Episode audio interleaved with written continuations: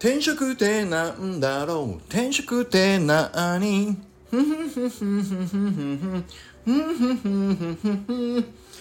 お兄ちゃんテリー！おはようございます。チカラです。今日もスタイフを取らせていただきたいと思います。よろしくお願いします。今日は月曜日になりますので俺流転職の回となります。この俺流転職は転職っていうのは悪いものじゃないんじゃないかねというふうに思っている僕が。少しでも転職にリスクを感じる方皆さんの心が和らいで転職という選択肢を少しでもね前向きに捉えていただく機会になればと思って始めさせていただいている回になります。はいということで今日もやらせていただこうと思いますが今日はどんな話をちょっとしようかなと思ったんですけどえっ、ー、とキャリアについての僕なりの考え方をちょっとねあの一つ言ってみようかなと思うんですけど要はピカピカの最前線の人たちと争わなきゃいけない場所だと輝かね輝か輝けなかったとしてもそうじゃない場所に行ったらめちゃくちゃ目立ってめちゃくちゃあのありがたみを感じていただける場所っていうのがあるんだなっていうのはちょっと思ったっていう話ですね今日はね。要は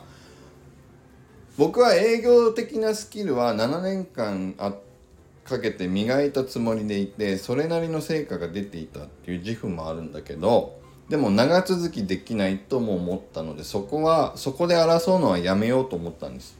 でもせっかく積み重ねたその能力って別の形で活かせればいいじゃないですか。だからその後僕はプロマネに行ったんだけどもプロマネの中でもコミュニケーションの能力っていうのはものすごく重要視されたんです。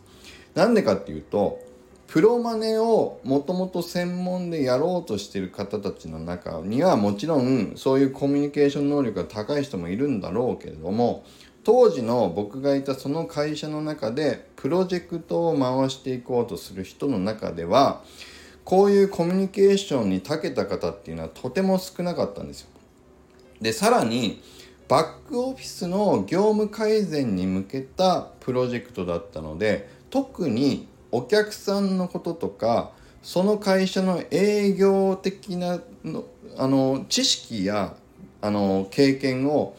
積んでいる人の方がめちゃくちゃ重宝されたんですだってお客さんを知ってるからって僕が一言言えばみんながそうかじゃあその通りにやった方がいいかもねって動きやすかったんですよね。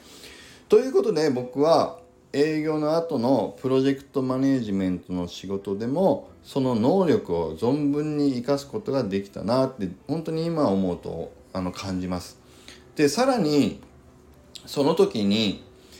バックオフィスっていうものを僕は経験したんですけどそのバックオフィスを元から最初からバックオフィスに行ってる方たちっていうのはどちらかというと人とのコミュニケーションをものすごく楽しんでできない方も中には多いなっていうのは僕は思ったんです。ね。社内のもちろん飲み会とかではみんないろいろね楽しそうにやったりもするけれども仕事上の交渉事とか仕事上のお願いしたり貸し借りを作っていったりしながら仕事を動かしていこうっていう能力っていうのはやっぱりどうしてもねバックオフィスにいる方って不得意な方も多いんじゃないかなって僕の経験的には思います。でそうするとその中に僕が入った時にどうなると思います？僕が交渉事をうまいこうまいことその人たちよりもうまいことできそうっていう空気が出るだけで僕の評価ってふわっと上がってくるんですよ。ねこれ面白いでしょ？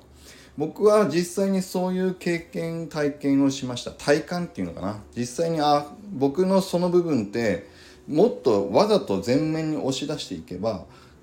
あの誰もぐなんて言うんだろう。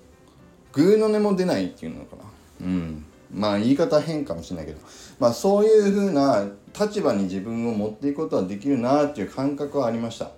でその上で今はそのバックオフィスすぎるところが僕が飽きちゃったのであのもうちょっと手前のあの前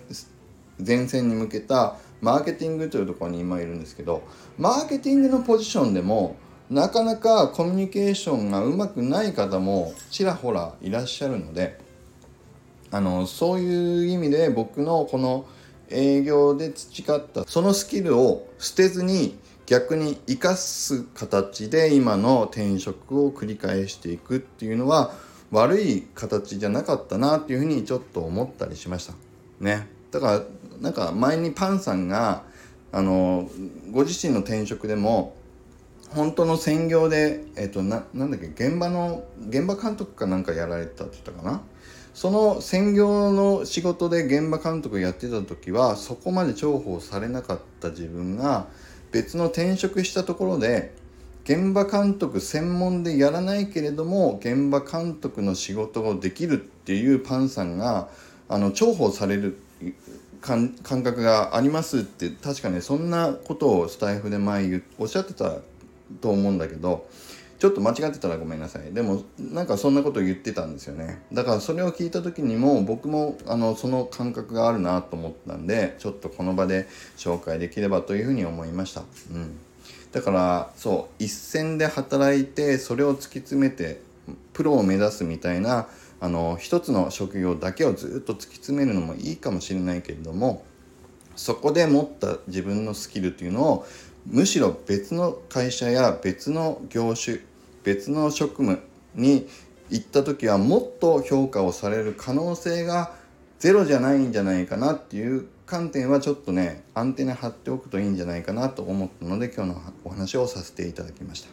ね。ということで今日は以上になります。それではいきます。力チャージ今日も力あふれる一日を